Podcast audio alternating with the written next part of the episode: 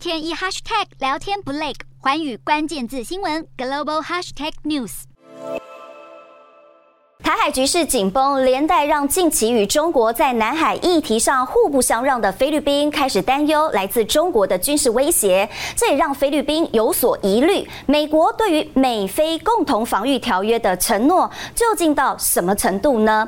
好，对此，美国国务卿布林肯周末出访菲律宾马尼拉的时候就保证，如果菲律宾在南海遭受攻击，美国将会出面协防。而菲律宾总统小马可是在接见布林肯的。谈话中，则试图淡化台湾议题造成的外交冲击。他认为佩洛西访台并没有到升高局势的强度，因为菲律宾与中国的较劲早就处在紧绷的程度上。好，其实小马可是上任后一反前朝亲中反美的路线，开始与美国有所交流。如今更有消息传出，美国总统拜登已经邀请小马可是访问华府，双方正在研拟合适的日期。